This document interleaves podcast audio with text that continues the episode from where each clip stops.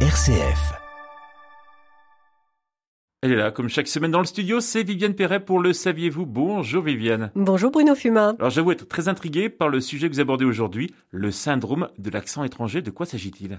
Eh bien, imaginez-vous vous réveiller un matin et vous ne pouvez nous vous exprimer, pas comme les auditeurs de RCF en ont l'habitude, mais que vous parliez avec un accent comme si vous n'étiez pas français, mais étranger. Un accent anglais, chinois, russe, que sais-je encore?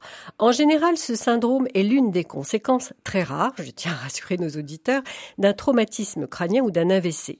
Très rare, je le répète, puisqu'on ne compte qu'une soixantaine de cas avérés dans le monde, d'autant que le phénomène peut être passager. Ce fut le cas pour le chanteur britannique George Michael, qui en se réveillant après trois semaines de coma en 2012, parlait avec un fort accent prononcé du pays de Galles. Mais cet accent a finalement disparu. Ah, c'est en fait un problème neurologique. Hein. Oui, c'est un défaut d'élocution qui ressemble à un accent étranger. Donc en fait, ce n'est pas le patient qui parle avec un accent étranger, ce sont les oreilles de son interlocuteur qui le catalogue selon sa culture comme non natif et l'associe à ce qu'il connaît. Ce syndrome a été découvert à l'aube du XXe siècle par un médecin français, Pierre Marie, un ancien élève de Charcot et son assistant. Ce neurologue a acquis une réputation mondiale en étant à l'origine de la découverte de plusieurs entités cliniques.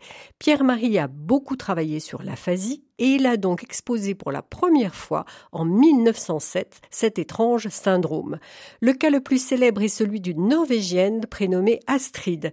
Blessée à la tête par un éclat d'obus lors d'un raid aérien en 1941, elle s'était réveillée sur un lit d'hôpital doté d'un accent allemand. Alors Viviane, en pleine Seconde Guerre mondiale, ça ne peut pas être facile à vivre. Hein. Tout à fait, et c'est bien là où le syndrome de l'accent étranger empoisonne la vie de ceux qui en souffrent. Cette jeune Norvégienne a été ostracisée pendant des années parce qu'on la croyait allemande.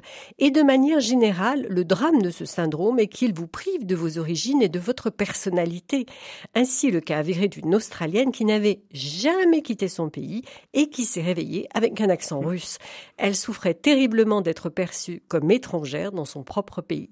Quelquefois, ça peut même aller jusqu'à la perte de son emploi, comme cette Anglaise qui, après un traumatisme crânien à la suite d'un accident de voiture en 2013, s'est mis à parler avec un très fort accent chinois. Elle était vendeuse et elle n'a pas pu garder son emploi car les clients avaient du mal à la comprendre. Alors Viviane, est-ce qu'on peut en guérir? Alors le syndrome euh, peut disparaître de lui-même, comme je le disais, mais en règle générale, ce sont des heures et des heures d'orthophonie qui attendent le patient.